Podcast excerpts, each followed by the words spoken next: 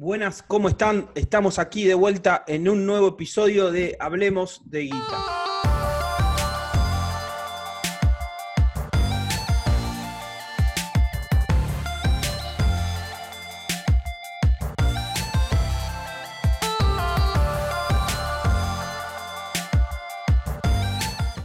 Este nuevo podcast que empezamos este año, que ya es el éxito que habla toda la Argentina y también en Latinoamérica, y por qué no decir en África, capaz hay alguien que lo escucha también. Hoy tenemos dos invitados, dos invitados de la casa. Tenemos al equipo de Wealth Management, disculpen mi inglés, capaz lo estoy pronunciando mal, ahora vamos a desafiarlos a ellos, a que lo digan ellos, de Bull Market Brokers. Tenemos a José Pavesa y a Fernando Villar. ¿Cómo están? ¿Qué tal? Hola Ramiro, ¿Cómo, ¿cómo andás? ¿Cómo se dice Wealth Management? A ver el inglés de ustedes. A ver, a ver, decilo de nuevo. Wealth Management. Está bien, bastante bien. A ver, Wealth, tuyo, Wealth Management. Villar. Wealth Management. Eh, Villar tiene un inglés Bien. superior, no parece. Bueno, ahora, Bueno, ahora, ahora que, lo, que lo dijeron en inglés, lo tenemos que traducir al español. Para traducirlo, lo que les propongo es que cuenten un poco de lo que hacen ustedes en, en Bull Market. Así la gente está informada y no se quedan con que hablamos en inglés y, y ponemos palabras difíciles en inglés nada más. Dale, perfecto. ¿Querés que arranque rápido yo, eh, Fer? ¿Un toque? Dale. Como, como quieran ustedes. Son un equipo, ustedes Bueno, eh, ya se conocen. Básicamente somos asesores financieros de, de un segmento de clientes eh, de renta alta, ¿sí? En nuestro caso, bueno, mayores a 100 mil dólares.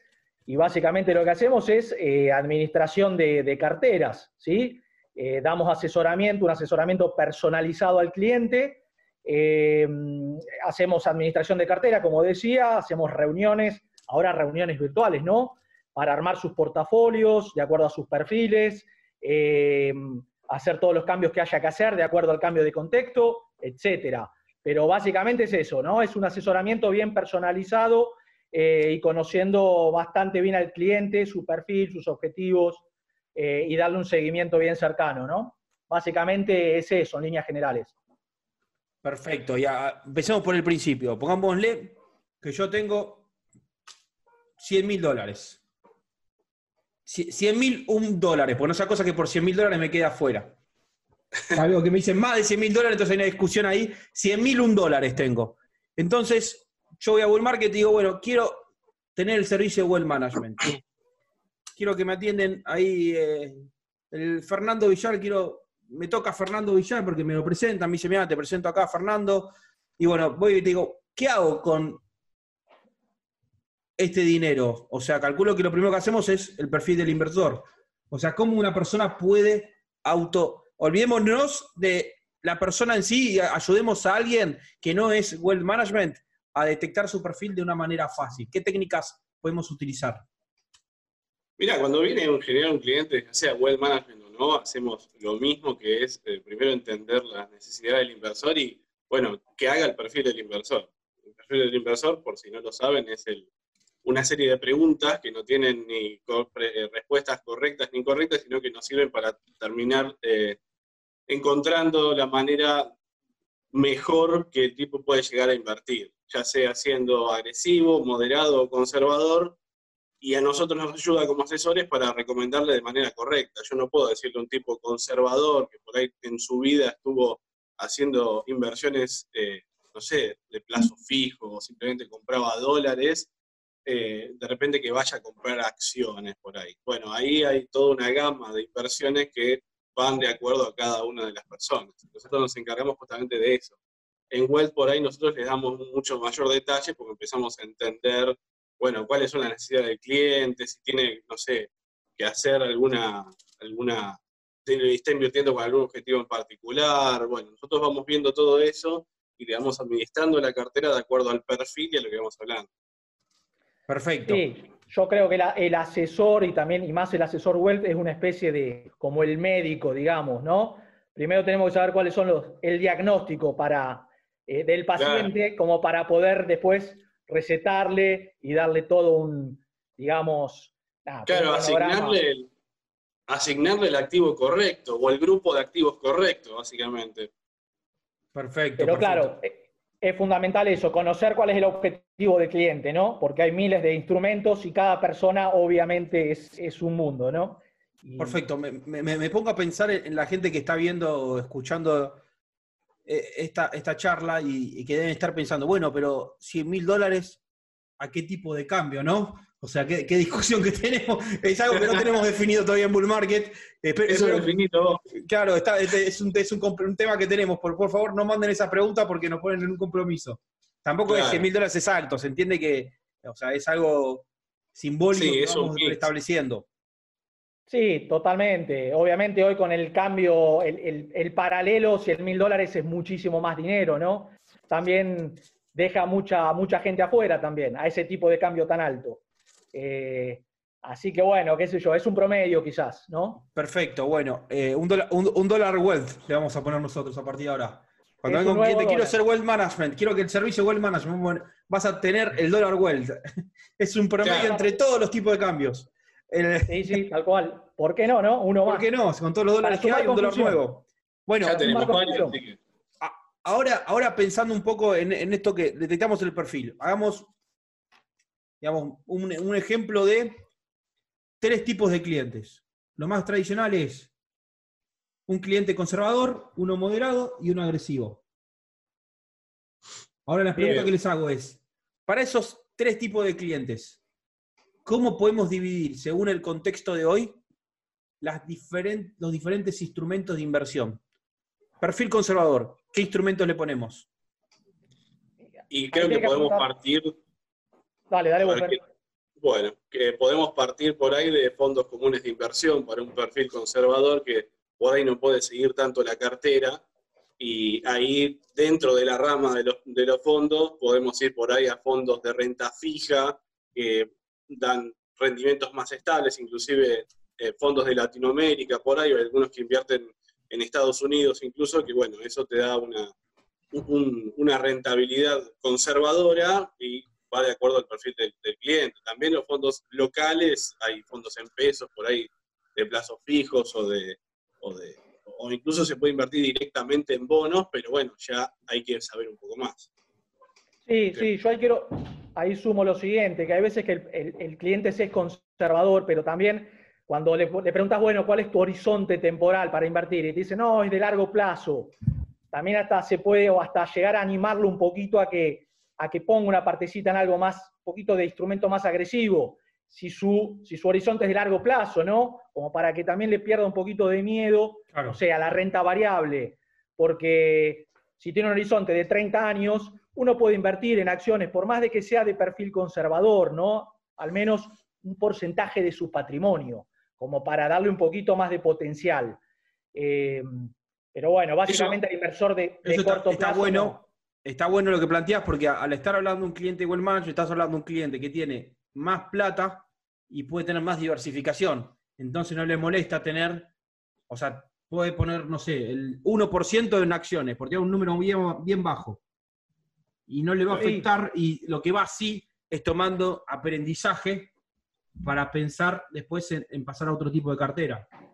Muchas veces pasa también que en base a uno, empieza, uno más o menos cuando va a renta fija o fondos así conservadores, les plantea cuál podría llegar a ser el rendimiento en el año, de acuerdo a lo que, a lo que se espera. Y por ahí no les gusta, eh, porque es un poco bajo siendo conservador. Entonces ahí se transforma medio en un conservador, un conservador a moderado, agregando otros activos, como dice José. Y, bueno, ahí aparece por ahí una parte chica en acciones, otra parte por ahí en algo en un fondo más de renta mixta, bueno, eso ahí va, a cambiar. totalmente, eso es lo lindo del mercado, ¿no? Que hay una gama de instrumentos muy amplia para todos los perfiles, desde ultra conservadores a ultra agresivos, ¿no? Y eso es un poquito lo que pasa a veces con el imaginario a veces popular que confunde la bolsa, el mercado como algo de riesgo, netamente o necesariamente algo de riesgo. Pero eso porque obviamente no, bueno, o no, no habla con un asesor o no, se, o no, no tiene educación financiera suficiente, entonces no, no, accede al mercado por ese temor, ¿no? Eh, y bueno, nada, y hay un montón de alternativas para todos los gustos, digamos. Ahí me, pongo a pensar también en, todo esto de, lo que está pasando ahora con el tema de, la cuarentena más que de la pandemia, diría, porque la cuarentena es donde más nos afecta a nosotros en nuestro día a día. O sea, y yo estoy viendo, primero, dos particularidades. La primera, la forma de trabajar. A ustedes, ¿cómo como asesores de inversiones, como parte de Bull Market, cómo les cambió el ritmo de trabajo, qué cosas se pierden y qué cosas se ganan de estar cada uno en nuestras casas. A ver si compartimos, eh. yo también voy a dar mi, opinión, quiero saber si estamos todos para el mismo lado.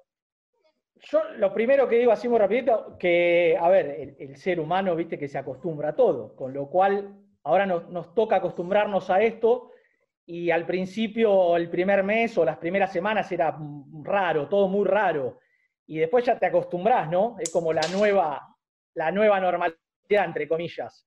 Uno se va acostumbrando. Pero mm, yo lo que creo, lo que más, eh, lo que, la, desventaja que veo es la comunicación, la comunicación rápida con el resto de los equipos, digamos. Esa comunicación instantánea de, darte vuelta al costado, tener una persona y ya le, le haces la pregunta, la consulta, etc. Eh, estando todos home office, es un poquito más, hay más delay, digamos. Mi opinión. ¿Estás extrañando los olores del resto, por si una manera? No, no tanto, no tanto como los olores del resto, pero sí la, obviamente la, charla ahí inmediata, digamos, el, cara a cara. Y, y, la pregunta ahora, a ver, Fer, si para, o sea, ¿qué cosas se ganaron en este nuevo ritmo de trabajo como asesores? Yo, por ejemplo, pierdo, pierdo lo que dice José y te digo lo que gané. Yo gané, estoy mucho más conectado, informándome mucho más. O sea, me está pasando que el tiempo que, de lo que perdí de, la comunicación diaria, de, compartir un momento, una charla, ahora me siento que me estoy informando más. O sea, que estoy más en Twitter, estoy más leyendo los diarios, estoy leyendo informes.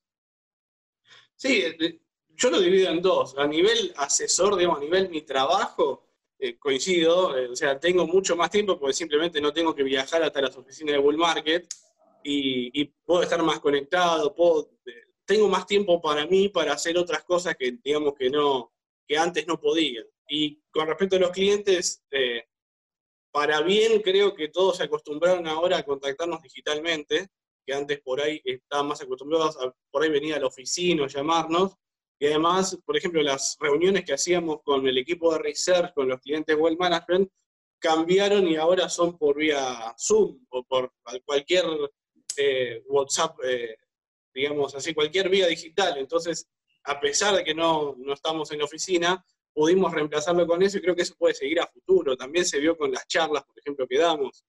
Las charlas eh, cambiaron de ser presenciales a ser estrictamente online y tenemos más clientes que antes llegamos a mucha más gente. Eso fue un, fue un beneficio, claro. Bueno, para, para, resumir, ¿qué prefieren? ¿Trabajar en su casa con sus mujeres al lado o en la oficina con sus compañeros que llevan olores? No, no. A, ver, a mí me gusta trabajar en la oficina. Eh, me gusta porque, nada, porque salís de tus. Pues si no estás todo el día en tu casa, encerrado. Eh, yo vivo relativamente cerca de la oficina, eh, me gusta, me gusta, no tengo problema, me gusta, me gusta estar en la zona, eh, ver gente, compartir, etcétera. claramente tiene, tiene ahí alguien dando vueltas ahí, Pavesa. No, quiso, dar la respuesta directa. ¿Viste? dijo, a saber quién está por ahí dando vueltas. Estamos viendo la cámara nada más nosotros. No, pero está todo bien. Estoy muy bien también. En home office. Yo pasaría un mix, yo pasaría un mix como, por ahí eh, existe ya en, el mundo, donde tenés algunos días que trabajás de tu casa, algunos días que trabajás en la oficina, y eso por ahí lo podés hacer, eh, machear con un calendario donde por ahí tenés una reunión con un cliente, bueno, ese día vas a la oficina, otros días estás desde tu casa, y bueno, ahí tenés lo, mejor de los dos mundos, me parece. Sí, eso, es cierto. A, mí me gusta estar en casa también. Por ahí no así como ahora, pero eh, tener las dos cosas sería muy interesante después. Sí, sí, a ver, yo lo que creo es que nosotros hacemos un trabajo y estamos en un rubro, en una industria que podemos trabajar como office sin problema. Lo único que no tenemos es el cara a cara con el cliente, pero después, como decías vos, las charlas, las reuniones las hacemos por Zoom o por lo que sea. Eh, tenemos todas las herramientas para seguir trabajando normalmente, digamos. Perfecto. Y el, segundo punto, bueno, a mí me pasa algo parecido a lo, de ustedes, o sea, me, genera esa duda, digamos, de cómo vamos a volver a trabajar eh, en la industria el día después de la cuarentena. Es decir, a ver, cómo es o sea, creo que las primeras semanas vamos a ir todos a, sentarnos ahí, vernos la cara y decir, uh, estamos, estamos vivos, ¿viste? Porque pasa que pasó una guerra por delante y tenés la, necesidad. O sea, ayer, ayer fui a buscar unas cosas a la oficina y la verdad que tocaban los muebles para ver si había polvo. Te juro que, por suerte hay, gente que está yendo a limpiar, pero, o sea, la sensación es horrible porque sentís, o sea, wow, o sea, de la noche a la mañana nos tuvimos que salir todos corriendo y lo, bueno es que pudimos mantener la calidad de servicio y, pudimos seguir haciendo las cosas como... Sí, de hecho nosotros arrancamos casi una semana antes que la cuarentena obligatoria dictada por el presidente. Sí, creo que sí. Para, para, que también se tenga en cuenta, digamos, creo que si la cuarentena no hubiera sido obligatoria, nosotros no estaríamos yendo a la oficina. O sea, ese era el objetivo, hasta que no pase toda la pandemia. Porque no teníamos necesidad, porque al ser una empresa tecnológica, de finanzas ya teníamos todo preparado para trabajar en nuestras casas. no, nos fue, difícil adaptarnos en, términos tecnológicos. En 24 horas ya estábamos todos en nuestras casas. Sí, formalmente pasamos a estar en la computadora del trabajo a la computadora de mi casa y punto. No, no. Y, me traje el teléfono del trabajo para acá, nada más. Sí, yo creo que lo que va a dejar esta eh, cuarentena, el post, digamos, cuarentena y post pandemia es esto, es el cambio en las formas de trabajo, eh, me parece que va, viene más por ahí la cosa, ¿no? Ya de hecho hay muchas empresas en Estados Unidos que ya van a decidir que el que quiera puede hacer home office. Eh, nada, por siempre, ¿no? Me parece que por ahí viene un poquito el cambio, digamos. Eh, nada, eso. y mira, y el segundo punto que yo veo que, está pasando con. Quiero también ver sus opiniones, porque a veces capaz mis, opiniones son, mis opiniones son sesgadas y el mercado se conforma de muchas opiniones. Es que está habiendo un boom en el mercado durante la cuarentena de operaciones, aperturas de cuenta, de gente interesada. ¿A qué lo podemos asociar eso? ¿Por qué la gente está viniendo al mercado, a Bull Market? creo que le está pasando a varios brokers, no solamente Bull Market, pero aunque somos los más lindos, no sé si somos los mejores, pero somos los más lindos. Eh, eh, ¿a, qué, lo podemos, podemos asociar el boom que estamos viendo en el, mercado de, tanto crecimiento? Creo yo, primero, eh, tenés la cuestión que la gente tiene más tiempo en la casa. Entonces, como tiene más tiempo en la casa, se pone a, por ahí estudiar un poco el mercado. No sé, en nuestro caso hicieron los cursos gratuitos, después se pusieron a probar con la plataforma, empezaron a entender que pueden estar invirtiendo y pueden darle seguimiento al mercado. Entonces, eso es lo que traiga mucha gente. E, eso fue, fue muy importante. Sí, sí, sí, sí. De hecho, a mí siempre, siempre te pasa, hablas con el cliente y te dice, bueno, no tengo tiempo por el trabajo, te pasaba, ¿no? Cuando no existía todo esto. Eh, no, no sé, no puedo pagar, no tengo tiempo. Y ahora sí, ahora la gente se cuenta con, que tiene un montón de tiempo. Eh, yo creo que viene, viene por ahí, ¿no? Eh, no, no solo por ahí, también las, plataformas ahora con, ya que no hay mínimos para operar, eh, bueno, etcétera, nada, mucha más gente está abriendo cuentas, operando, gente más joven, gente mucho más chica, más joven. Eh, y, lo que hace vos, Ramiro, obviamente que difundís mucho el mercado, vos y mucha gente, y eso suma, obviamente.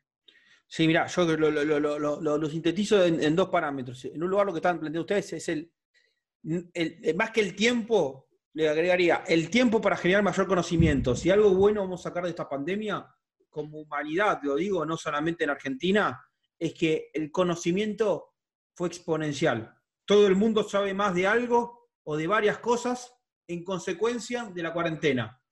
Porque empezamos a utilizar herramientas que teníamos y estamos acostumbrados a usarlas de manera acelerada. Entonces ahora, el que dice que no miró un video de YouTube para cocinar algo, está mintiendo. Totalmente. o sea, creo que de los casi 10 mil millones, no, 7 mil millones de personas en el mundo, creo que el 70% puso en YouTube cómo cocinar algo en esta cuarentena. Totalmente. O sea, y que, o sea, que lo mismo pasa con las. Creo que hablan mucho de las compras online y todo. El proceso de, compras online creció mucho, pero también el proceso de inversiones online. y la gente fue porque aprendió. Esto tiene mucho de, experiencia y de aprender. Por esto de que hablamos de la educación gratuita, los videos que hay en YouTube, toda la información que circula. Porque la verdad que estuve averiguando. tienen tiempo de animarse. Tienen tiempo de animarse, porque lo más difícil en esto es animarse. El primer paso es el más difícil de todos, que es hacer la primera operación. Y esto bueno que decía José, que no hay mínimo, hace que una persona con mil pesos pueda pasar la primera operación, que ha pasado también, hay que contarle a la gente, que tenemos clientes que mandaron mil, dos mil pesos, hicieron una operación, y a las dos semanas nos enteramos que era un cliente Wealth porque transfería 10 eh, millones de pesos. Claro. y probó, la plataforma con mil, dos mil pesos. Y vos decís, pero pará, ¿por qué probaste con mil, dos mil pesos si tenías 10 millones de pesos para invertir? Porque la experiencia es lo más difícil, la primera experiencia, las primeras veces es difícil, hay que decirlo. No sé si ustedes se acuerdan su primera vez. Eh, yo, no, yo no me la acuerdo. La primera inversión, la primera inversión todos nos acordamos. Me viste cómo sale, viste, por la primera inversión sale, viste. Pavesa se reía. Pillar es un tipo serio, primera inversión, lo aclaró. El, no, eh, es cierto, es cierto lo que decís. Y, en Estados Unidos pasó lo mismo, récord de apertura de cuentas en brokers online. Sí, sí, pero pasó no solo en Argentina, sino yo estaba leyendo en Estados Unidos, hay algunas aplicaciones eh, totalmente gratuitas, sin, límites, sin comisiones, que explotaron, ¿eh? ¿eh? sobre todo en chicos de 18 años, 20 años. Total, total. Sí, no, traigas ideas que ¿Eh? todavía el volumen del mercado argentino no da para hacer comisiones gratuitas. Pero ya va a llegar. Ya va a llegar. El día que, aparezca, el día que tengamos un mercado grande, Bull Market no va a cobrar comisiones. Estamos teniendo un mercado más grande, ese es el tema. Hoy estamos limitados por el tamaño del mercado y para que también, o sea, podamos tener ingresos para poder invertir y brindar un, mejor servicio y que esto sea exponencial. Por eso es bueno que se sume más, cantidad de gente. Y la segunda cosa que, que, veo, la segunda, el segundo motivo por el cual veo este éxito, es el tema de que muchos empezaron a ver oportunidades o necesidades. En Estados Unidos hubo una oportunidad de una caída muy fuerte del mercado mucha gente se sumó porque dijo, eh, ¿cómo cayó el mercado? Por más que ahora haya levantado. Y en Argentina, o sea, está esa necesidad de... Me está molestando el cosito este, ahí está. La, necesidad de, escaparse del peso. La gente recibe peso, le pusieron tantas restricciones que ahora dicen, bueno, voy a la bolsa a ver si me dan un servicio. Y bueno, eso es lo que tratamos de, de nosotros a través de los cursos, de las charlas, eh, todo lo que hagamos es eso, ¿no? Enseñar a la gente, bueno, que, hay muchas alternativas, ¿no? Para, para no, no perder poder de compra. Los, instrumentos, los instrumentos existen ya. O sea, ya existían de antes y ahora los podemos aplicar. Y eso está, está bueno porque además eh, agarrás a todos los perfiles de inversor eh, que quieran especular. Un agresivo quiere especular, dolarizar su cartera. Bueno, tiene los futuros de dólar. Un perfil más conservador, bueno, tiene los fondos dólar link eh, o los fondos que invierten en bonos Latinoamérica. Bueno, hay algo para cada uno, no, hay ningún problema. Sí, sí, sí. Hay que conocer los riesgos y cuál es el objetivo de cada uno. Los CDR, los CDR ahora con los market makers tuvieron un boom enorme, eso también logró apertura de cuentas. Sí, totalmente. Sí, o sea, cada, vez hay, el mercado no solamente creció en cantidad de gente que invierte, sino también creció en todo lo que estaban diciendo ustedes, recién Fernando está diciendo bien claro, estás diciendo un montón de instrumentos y no dijiste ni el 50% de los instrumentos. Nombraste 5 o 6 instrumentos, ¿por qué? Porque tenés 50 instrumentos diferentes en la bolsa, de diferentes fondos como inversión, de diferentes tipos de bonos, de diferentes activos a través de los CDRs, porque ahora con los CDRs entraste a un montón de economías globales, a la economía global, porque no solo hay empresas de Estados Unidos, también hay empresas de otros países y de diferentes sectores. No, y con, y con mucha liquidez, porque los CDRs existen hace mucho, están listados hace un montón en Argentina, pero era imposible operarlos. Eh, ahora operan casi como las acciones locales. Eso está buenísimo. Sí, hay días que he operado más CDR que, en acciones locales. Claro, antes para, para, operar una acción de afuera, sí o sí tenías que abrir la cuenta afuera. Ahora con 20 mil pesos ya podés comprar, qué sé yo, acciones de, Coca-Cola, de Gold Corporation. Sí, de Gold. Eh, mire, de nada. Mire, que eh, replica la acción. Total, eso eso se genera a partir de que entran un montón de individuos nuevos al mercado que generan también que sean parte de este concepto de market maker. Por más que el market maker es otra figura, el market maker tiene una contraposición. ¿Quién es la contraposición de ese market maker? Un individuo que decide invertir. Y fíjense lo importante que es que entre gente, que no solamente son los CDRs, el boom que estamos viendo ahora con el tema de las obligaciones negociables, es increíble. O sea, nosotros Sí. hace un año no teníamos obligaciones negociables en el panel de cotizaciones de Bull Market porque nadie las operaba. Claro. Claro. Y los clientes, queremos, queremos empezar a operar obligaciones negociables. No lo pusimos porque nosotros queremos ponerlo. La gente pidió las obligaciones negociables. Y eso es por volumen de gente. Totalmente. De acuerdo al momento del mercado, siempre hay un instrumento que se pone más, más de moda o el. Hoy por hoy Claro. el dólar link se está usando mucho, eh, los futuros, el CDR, obviamente por la cobertura del, del dólar, del dólar, del dólar libre, ¿no? Siempre de acuerdo al momento, ¿no? Al contexto, hay algo que, que es lo que más se utiliza. Siempre hay algo, digo. Hoy, hoy, hoy, hoy, ¿cuál es la moda del momento para ustedes? Yo creo un poco el Eh, dólar link y el, el CDR, me parece, ¿no? Va, el Sí. CDR viene hace mucho, pero bueno, ahora de nuevo reflotó Claro. por la liquidez. Dólar Link es las últimas tre- do- tres semanas, creo que está. Y desde que arrancó el cepo también el dólar MEP. Eso eh, fue una manera de dolarizar para la gente que por ahí no conocían tanto. Eh, gracias a la herramienta que teníamos en la página, empezaron a hacerlo regularmente y ahora se quedaron haciéndolo y por ahí utilizan el MEP para poder dolarizar, no sé, por ejemplo, ahora el aguinaldo, que por ahí es más de 200 dólares y no conviene comprar en el banco y directamente ya esos dólares los invierten en un fondo, entonces tienen todo en el mismo lugar. Eso te atrae automáticamente a la gente a que se quede y pues, bueno, yo creo que va a ser una moda de, de largo plazo esa.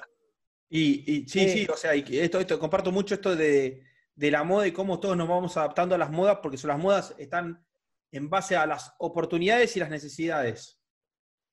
Y cuando nos quieren meter con, con re- eh, regulaciones restrictivas, algún tipo de operatoria, algún tipo de instrumento, el mercado tiene la capacidad de poder adaptarse y buscar otra oportunidad.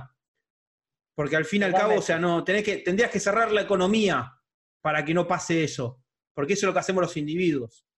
Vamos buscando, digamos, de, Totalmente. de- de- de Es dónde sacar, de dónde sacar A más restricciones suben ahorros. los precios.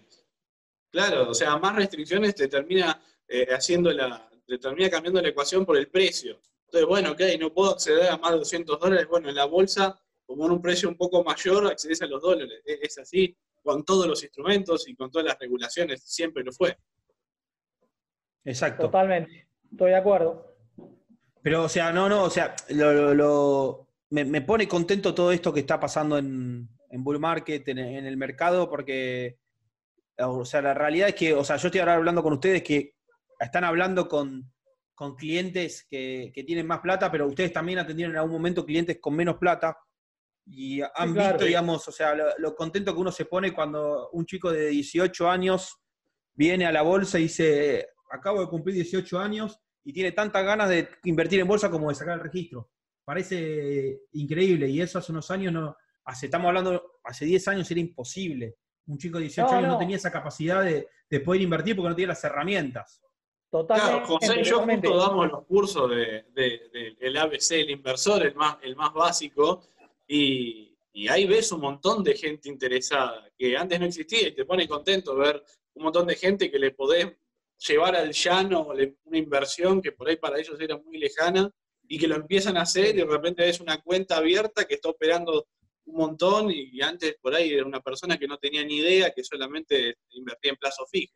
Sí, totalmente. Y mientras más temprano acude al mercado, a la bolsa y a conocer, etcétera, mientras más chico, más, más potencial, más, más, va, más va a crecer su patrimonio a mediano o largo plazo. Su, su- ¿Me entendés? Porque un chico que con 18 años arranca en la bolsa, quizás a los 45 años, ya tiene un capital armado importante. Eh, habiendo quizás, nada, por mes ingresado algo de dinero, pero eso es una bola de nieve, ¿no? Eh, a pesar de las caídas que tienen los mercados en determinados momentos, etcétera. Eh, pero en el largo plazo está comprobado que es donde más, eh, donde más se crea valor. Así que, nada, yo creo que mientras más chico es uno, eh, más, más potencial tiene, ¿no? De hacer un buen patrimonio en el mediano o largo plazo. Mira, o sea, me, me- gusta esto que, que ustedes sean los que están dando los cursos de, de ABC no inversor, porque, o sea, esto de, de que damos cursos gratuitos en Bull Market, o sea, yo veo la cantidad de gente que se anota. O sea, el- este año creo que vamos casi por, vamos a ir por los 50.000 inscriptos en cursos. Y uno se pone a pensar, 50.000 inscriptos, o sea, en comparación a la universidad, la diferencia que estamos haciendo en cuanto a educación financiera. ¿Qué quiero decir en cuanto a universidad? Agarren cualquier universidad, creo que solamente nos gana la UBA en cantidad de alumnos. Y si alguien se quiere dimensionar lo que estamos haciendo en Bull Market con los cursos, tiene que pensar, o sea, yo lo que trato de pensar, en mi colegio iban mil personas, trato de pensar el patio de mi colegio con todos los alumnos que estamos uno al lado del otro en fila, nada de distanciamiento social, todo lleno, y pensar que eso es 50 veces. Decir, wow, o sea, estamos dando más educación que Sí, cualquier colegio de. Argentina, que la mayoría de las universidades, o sea, simplemente, o sea, hablando de, lo, de lo que a la gente le, le interesa. Es que la Sí, gente hace el primario, el secundario y hasta la universidad termina y no sabe bien lo que es un mercado de capitales y lo importante que es en una economía, en una economía capitalista que se quiere desarrollar, etcétera, etcétera. Y quizás tiene 25 años y nunca escuchó. Y nada, yo creo que es, muy importante que se sepa, ¿no? Sí, es información aparte que pasa entre generaciones, porque pasa muchas veces que te encontrás con un cliente por ahí nuevo que dicen ustedes, 18 o 20 años que se puso a invertir porque por ahí lo vio Ramiro en YouTube y, y de repente le dice al padre, y después viene el padre, y, y bueno, el chico todavía no tiene el capital, pero de repente el padre viene y es well management. Entonces, eh, el padre no, no invertía, ¿viste? Siempre estaba en plazo fijo, tenía los dólares abajo del colchón, y de repente te encontrás con un inversor eh, que empieza a aprender y que termina desarrollándose. Lo mismo después, padres que invierten en bolsa, en general, el hijo se abre cuenta y te invierte también. Es muy común eso. Bueno, Es les cierto. digo que mientras nosotros estamos hablando, el contado con liqui está en 120 pesos. ¿Saben qué pasó? Eh, ¿Qué ¿En pasó? serio? No sé, ustedes son los asesores. Eh, yo, yo lo miré a, a las 11 cuando empezaba la reunión y estaba a 108, pero Sí, yo también. Bueno, está 120, ¿qué, qué, qué pasó? Bueno, hay, hay un nivel de emisión importante. Me gusta, me gusta, me gusta esa capacidad, mentira, está 108, 105. Sí, Quería ver la capacidad de adaptación. Los puse a prueba para demostrar que tenemos el mejor equipo de Well Management. Ya Villar Bueno, estaba respondiendo. no ¿Vos asusté, tenés alguna duda? ¿Vos tenés alguna duda que el dólar va a volver a los niveles de 125 que está- teníamos No, eh, previos a esto? no tengo, no tengo. Mi duda es si puede ser en semanas o en un mes. O sea, Bueno. no, no, no creo que, que pase mucho tiempo de, de que eh, ese dólar que hoy está restringido por cuestiones de corto plazo está contenido, pero apenas eh, se active un poco, eso vuelve a esos niveles. Entonces te quiero ver con dólar futuro en cartera. Una buena alternativa que ya vamos, vamos todavía no hablamos de dólar futuro, no me hagas, no me hagas quilombo en el, en el podcast ni en el canal que todavía no hablé de dólar futuro, va a empezar todo el mundo a preguntar por dólar futuro. No me aceleres, no me aceleres al público. Bueno, pues, están Recomendale los cursos. El curso, el curso cursos futuro, vamos a, hacer- vamos a, a recomendarles el curso futuro entonces. Yo, yo di uno la semana pasada, el ¿De jueves pasado. futuros? Sí, claro.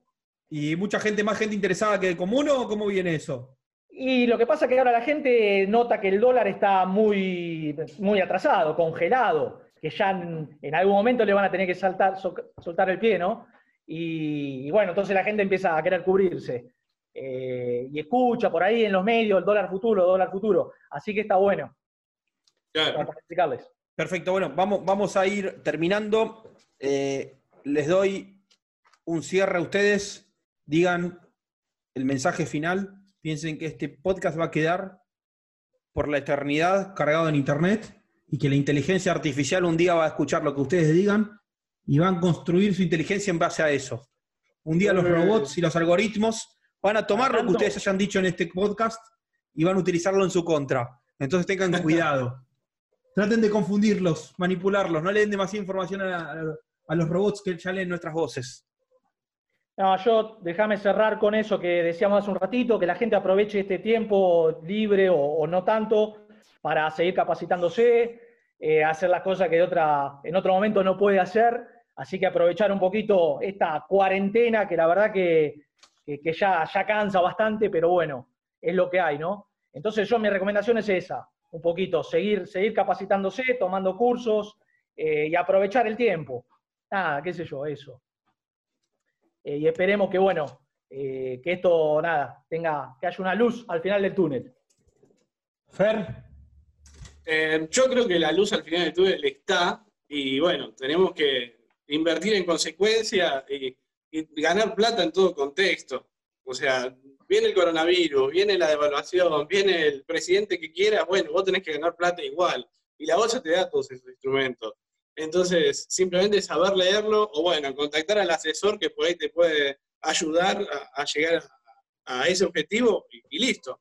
Eh, obviamente va a haber cambios en las modalidades de trabajo, no sé, al viajar o en tu casa, pero al final la vida continúa y, bueno, el proceso tiene que ser a favor de uno, tanto en plata como en educación, como decía.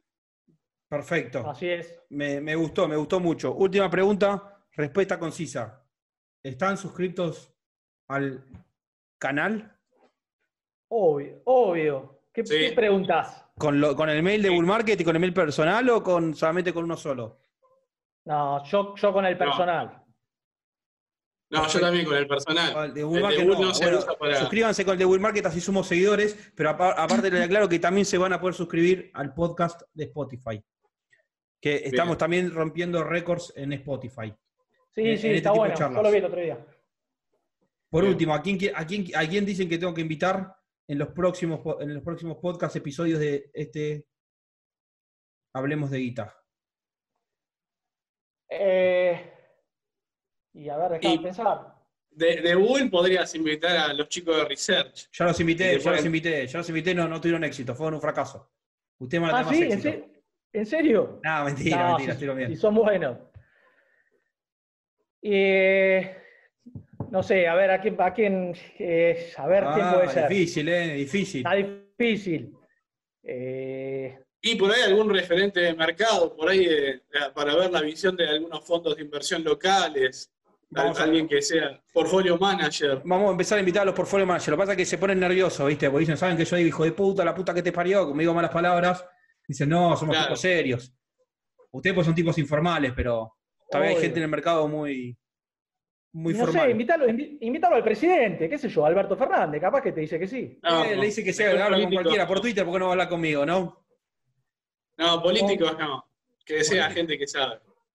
Perfecto, bueno. Bueno, vamos a ir cerrando porque nos estamos extendiendo mucho. Muchas gracias a todos los que escucharon este episodio y lo esperamos en las próximas. Gracias, Ramiro. Chao, chao, saludos. Chao.